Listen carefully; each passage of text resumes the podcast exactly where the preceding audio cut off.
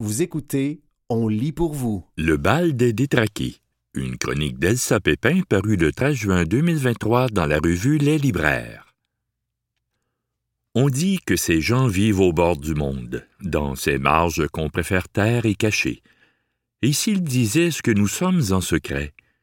Mariana Enriquez et Pauline Perrade exposent sans détour ni lyrisme la violence des vies de ceux et celles qu'on qualifie de fous, d'aliénés ou de déséquilibrés.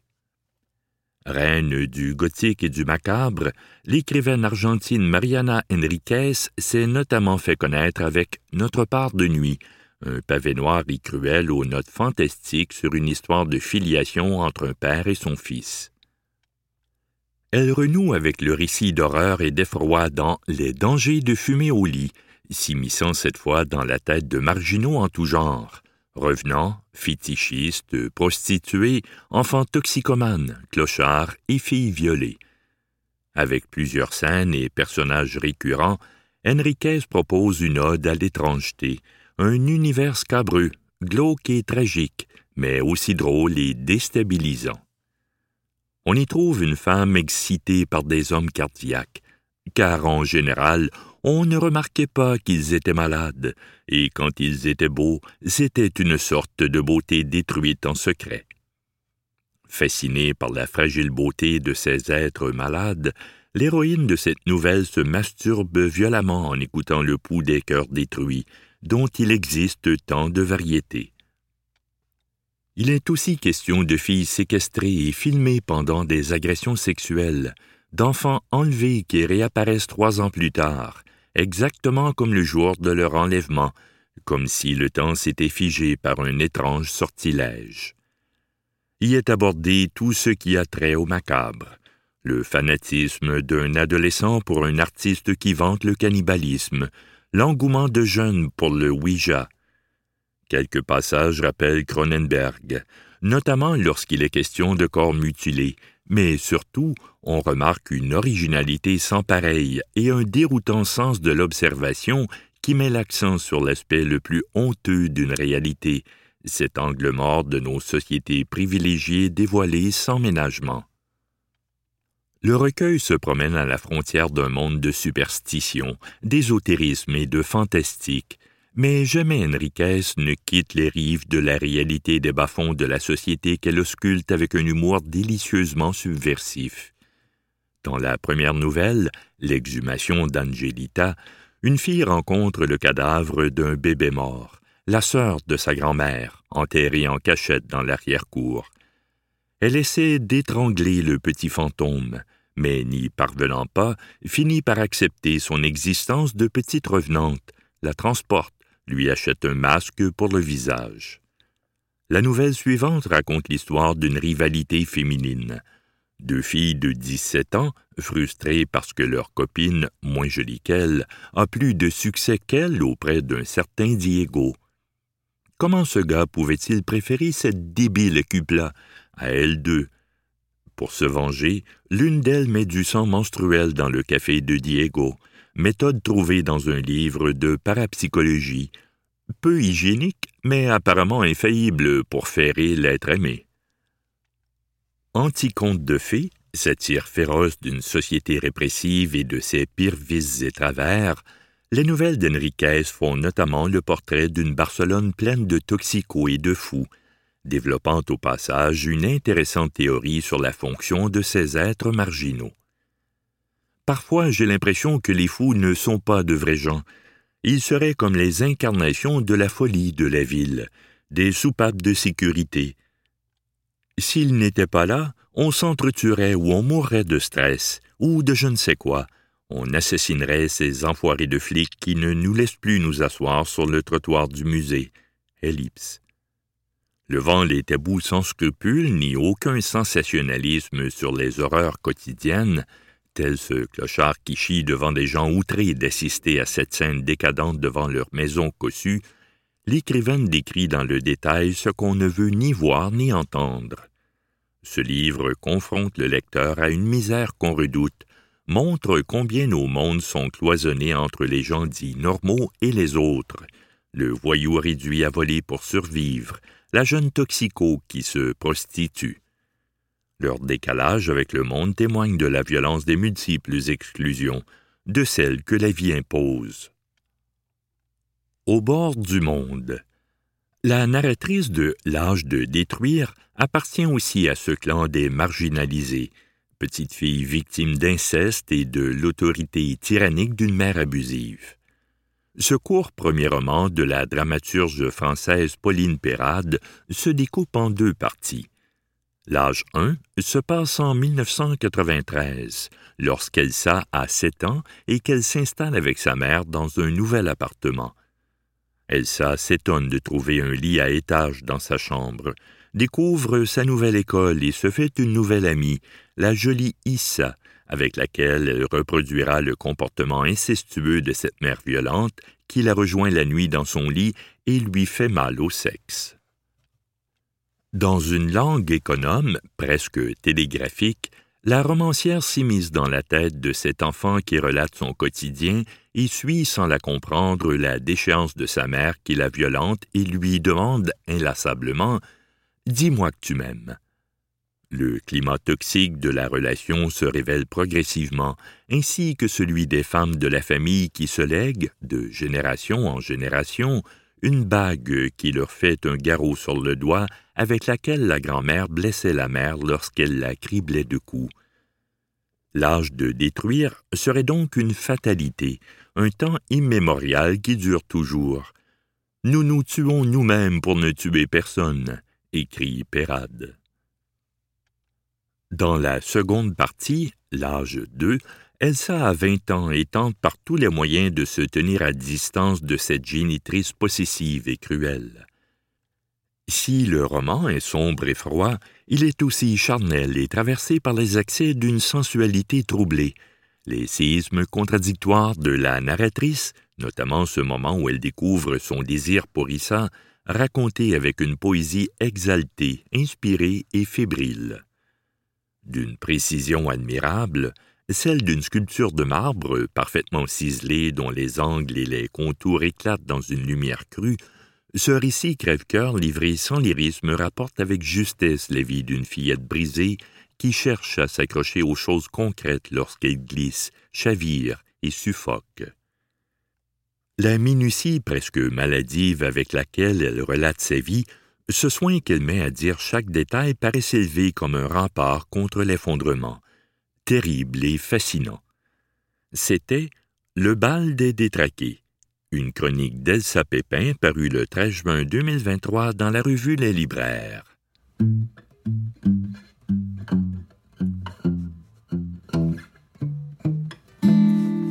Trois raisons de lire chef-d'œuvre de Juan Taillon un texte de Joséanne Paradis paru le 13 juin 2023 dans la revue Les Libraires.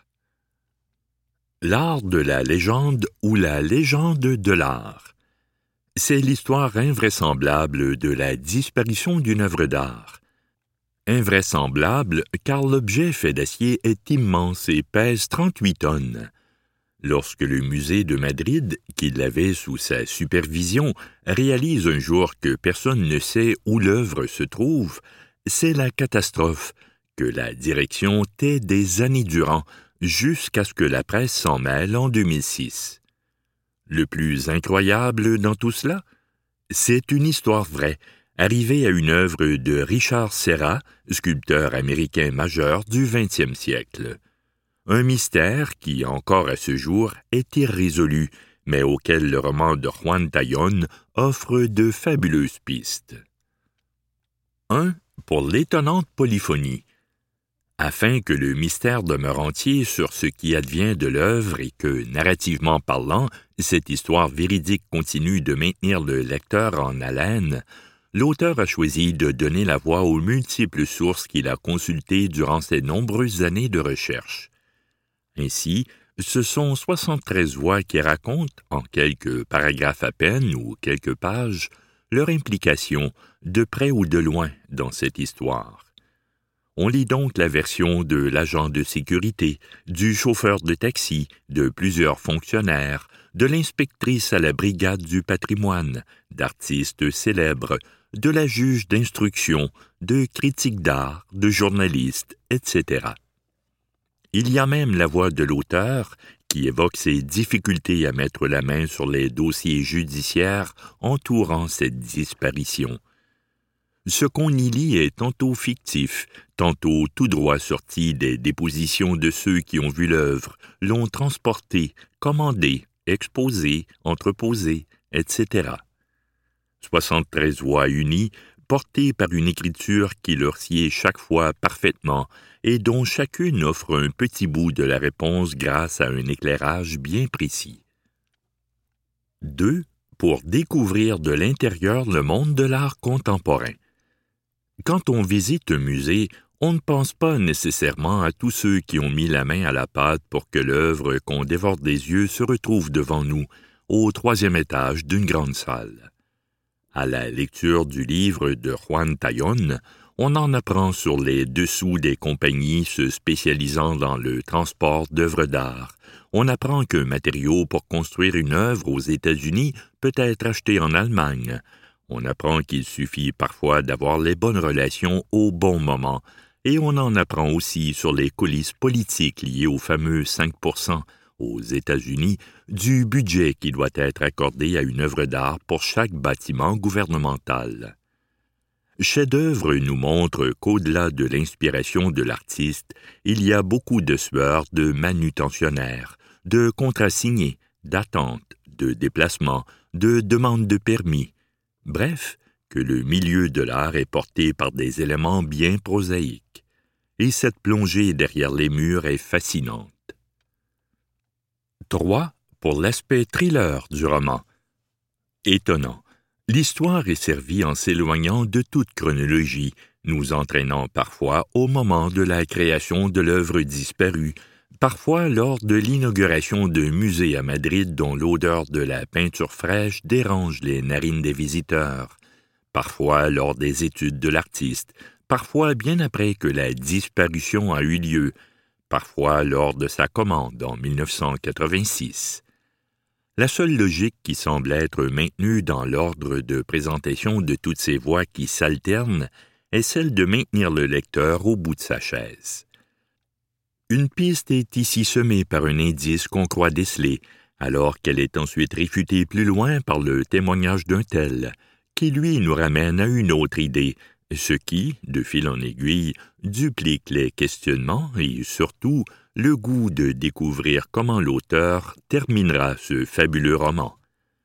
C'était Trois raisons de lire, chef-d'œuvre de Juan Taillon, un texte de Joséanne Paradis paru le 13 juin 2023 dans la revue Les Libraires.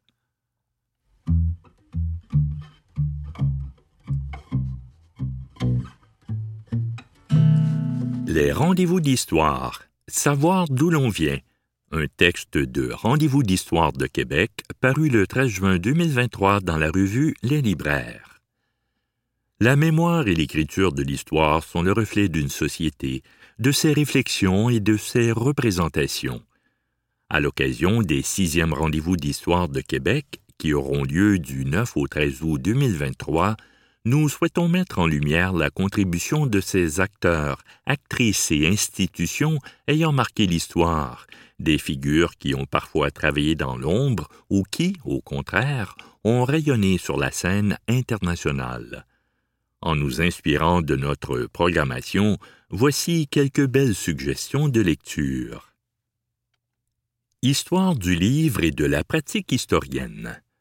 L'historienne Micheline Dumont, dont les recherches ont permis de valoriser l'apport des femmes dans l'histoire et qui n'a jamais cessé de dénoncer leur invisibilité dans le récit national, s'ouvre sur sa jeunesse, son milieu familial et son parcours professionnel dans De si longues racines, publié aux éditions du Remue Ménage. Lise Bissonnette, qui a notamment été journaliste, directrice du Devoir, puis cheville ouvrière de la Grande Bibliothèque à Montréal, s'est confiée à Pascal Ryan dans Lise Bissonnette, Entretien, paru récemment chez Boréal. Cette grande dame raconte les moments marquants de sa vie ainsi que le rôle des institutions nationales du Québec depuis la Révolution tranquille. La profession historienne a longtemps été un univers masculin dont étaient exclues les femmes de lettres. Dirigé par Louise Bienvenue et François-Olivier Doré, l'ouvrage Profession historienne, fraîchement sorti des PUL, s'attache à faire connaître les ouvrières de Clio, ces romancières, journalistes et premières historiennes ayant contribué à écrire l'histoire canadienne-française. C'est au métier de l'ombre, l'édition, l'impression et la diffusion de l'imprimé qu'est consacré le Dictionnaire historique des gens du livre au Québec, de José Vincent et Marie-Pierre Luneau, paru au PUM. Ces quelques 400 notices racontent l'histoire d'individus, de collectivités et d'institutions ayant contribué à l'industrie du livre au Québec, de la Nouvelle-France à aujourd'hui. À la croisée de l'histoire du livre et des savoirs figure l'étude des manuels scolaires.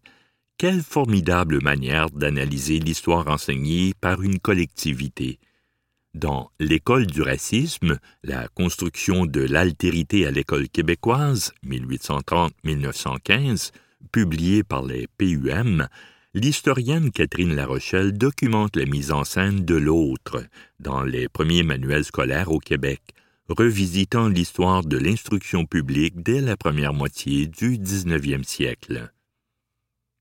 La représentation des peuples autochtones dans l'enseignement de l'histoire est également une préoccupation portée par Emmanuel Dufour, qui laisse place aux voix autochtones et québécoises dans sa bande dessinée C'est le Québec qui est né dans mon pays, paru chez Éco-Société.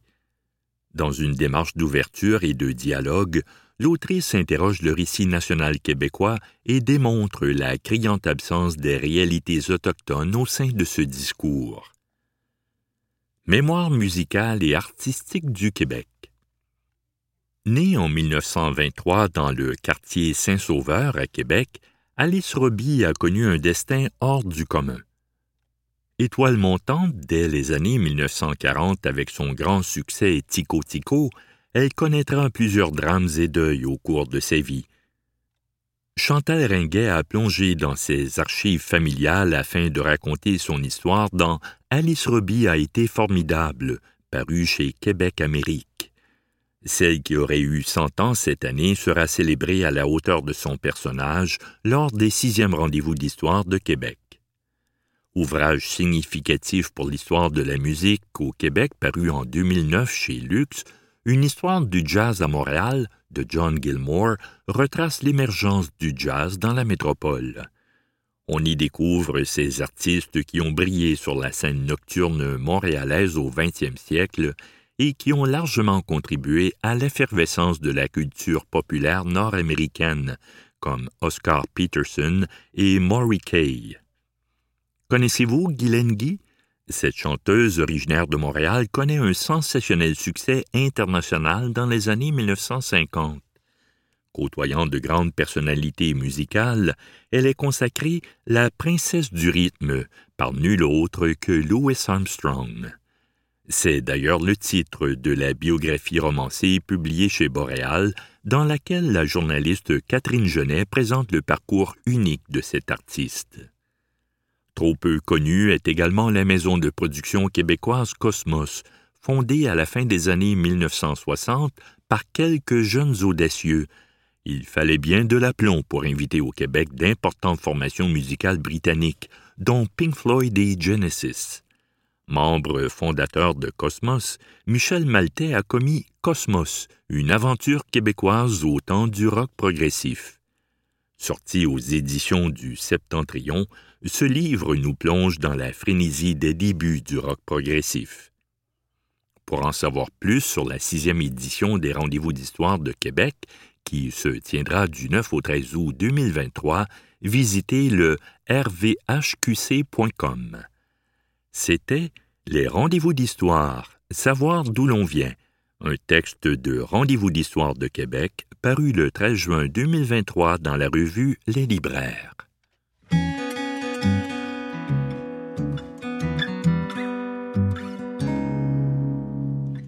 Lire Anna Arendt à l'aube d'une révolution. Un texte de Sébastien Veilleux paru le 13 juin 2023 dans la revue Les Libraires. Lorsqu'elle publie Les origines du totalitarisme en 1951, le terme est nouveau. Au contraire de la dictature qui s'oppose à la démocratie, le totalitarisme cherche plutôt à la pervertir, d'où l'importance de le nommer et de le définir. De même, lorsque l'Inde acquiert son indépendance face à l'Empire britannique grâce à la désobéissance civile, l'emploi du terme impérialisme succède au mot colonialisme. La honte change de camp dans le langage populaire. Au cours des décennies suivantes, un vent d'indépendance soufflera sur les pays colonisés à la suite de ce changement de culture, non pas des gouvernements, mais au sein même de leur population. Toute gouvernance repose sur l'opinion, explique-t-elle dans Du mensonge à la violence. C'est le discours populaire qui donne son pouvoir aux institutions d'un pays. Les révolutions surviennent quand le peuple sent que l'autorité ne contrôle plus le message, nous dit Arendt. Des mouvements tels que hashtag MeToo et Black Lives Matter ont su imposer un nouveau vocabulaire. Ce n'est pas l'injustice qui provoque le soulèvement, les mensonges politiques et les inégalités sociales bénéficiant d'une tolérance avérée en temps normal, mais les cafouillages du pouvoir face à un nouveau discours. La trame des réalités parmi lesquelles nous vivons au quotidien est fragile, soutient l'autrice. Des mots comme néolibéralisme, patriarcat, racisme systémique ou encore culture du viol changent notre perspective historique et privent l'autorité de son meilleur atout, le respect des traditions. Dans De la Révolution, la philosophe s'intéresse à la place des émotions dans la sphère publique elle compare les révolutions américaines et françaises, qui ont eu lieu à six années d'intervalle pour des raisons similaires, le rejet de la monarchie. La première fut menée pour des questions de principe, les Américains ayant fui l'Ancien Régime. La seconde tira profit des émotions exacerbées du peuple et succomba à la barbarie. Pour Arendt, les émotions pures n'ont pas leur place dans la sphère publique, ni la haine, ni l'amour. Alors que les pères fondateurs s'efforçaient d'élever le débat en Amérique, Robespierre en France attisait la colère des manifestants et exprimait de la pitié envers les pauvres. Ses décisions ne tardèrent pas à contredire ses paroles une fois qu'il arriva au pouvoir. Bien qu'il fût probablement sincère au début du soulèvement, il sera mené à la guillotine après une ascension rapide. Les qualités du cœur requièrent de l'obscurité, affirme Arendt. Elles demandent à être protégées contre la publicité pour croître et demeurer ce qu'elles sont censées être, des ressorts intimes qui n'ont pas la vocation d'être affichés en public. Si profonde que puisse être une motivation, une fois extériorisée, elle devient objet de suspicion. Ce qui était droit en étant caché paraîtra tordu une fois affiché. Les émotions sont tissées à même nos conflits intérieurs, et seule notre conscience arrive à les décoder selon sa propre logique. En d'autres termes, si les émotions sont à l'origine des révolutions, telle une matière première ou une source d'énergie brute, elles ne sauraient être une fin en soi. Pour porter fruit, elles doivent s'incarner à travers un principe dont la justification s'impose comme une évidence aux gens de bonne foi, par exemple l'inclusion sociale. Le premier enseignement de la civilisation, nous dit Arendt, est celui de l'obéissance. Même si, au cours des dernières années, des mouvements de contestation ont fortement ébranlé l'autorité en Occident, qu'un nouveau vocabulaire s'est imposé dans le discours populaire et que le régime en place peine à défendre les valeurs qui l'ont porté au pouvoir, la croissance économique, nous sommes encore loin d'une révolution puisque la démocratie permet au peuple d'exprimer son insatisfaction par le processus électoral. Ce levier s'avère suffisant en général pour calmer les tensions sans provoquer un changement de culture. L'autorité est passéiste de nature, même celle qui s'est hissée au pouvoir en promettant des changements. L'impermanence des choses fait peur à la classe dirigeante. L'ultime ingrédient de la Révolution demeure la désobéissance civile, la plus dangereuse des contestations, qui semblera contre-intuitive à bien des gens, car, précise l'autrice, la plupart d'entre nous entrent dans ce monde en étant heureux et heureuses des conditions qui les ont vus naître. La désobéissance civile survient quand seul le sacrifice permet de préserver notre santé mentale tous les régimes en arrivent à ce point de rupture où les traditions passistes qu'ils défendent s'opposent aux nécessités du monde actuel. L'autorité commencera par traiter les contestataires de fanatiques, puis, voyant que leur cause gagne les cœurs et les esprits, elle promettra des changements qui s'avéreront insuffisants. L'État montrera alors son vrai visage, un instrument d'oppression au service de la classe dominante. La tyrannie, nous dit Montesquieu, est la plus violente, mais aussi la plus fragile des formes de gouvernance. On tolère le mensonge des politiciens parce que de tout l'arsenal de moyens dont ils disposent pour imposer leur volonté, c'est le plus inoffensif. L'espèce humaine a une relation conflictuelle avec la vérité. Faut-il que la vérité éclate si le sort du monde est en jeu? La violence physique ou institutionnelle s'instaure quand le pouvoir commence à se perdre. L'autorité peut se passer de justification, mais pas de légitimité. C'est à ce moment que la vérité devient une arme, affirme Arendt. Par définition, c'est un lieu commun, tant sur le plan philosophique que politique, un point de convergence. Bien que nous possédions la capacité de déformer un fait réel par la pensée et la parole, une fois que la vérité s'impose à nous, cette même faculté nous rend aptes à introduire de la nouveauté dans notre raisonnement, justifiant ainsi une prise de risque qui nous paraissait inconcevable. Malgré les cris du cœur des nouvelles générations et l'impression grandissante que le monde de vie occidental relève du suicide collectif, l'ère du temps n'est pas au sacrifice. Il n'empêche qu'à la mort d'Anna Arendt en 1975, la définition du terme impérialisme s'était déjà réactualisée pour s'appliquer à la politique étrangère des États-Unis au Vietnam. Il serait intéressant de savoir ce que l'une des plus influentes analystes du totalitarisme penserait aujourd'hui du néolibéralisme. C'était lire Anna Arendt à l'aube d'une révolution un texte de Sébastien Veilleux paru le 13 juin 2023 dans la revue Les Libraires.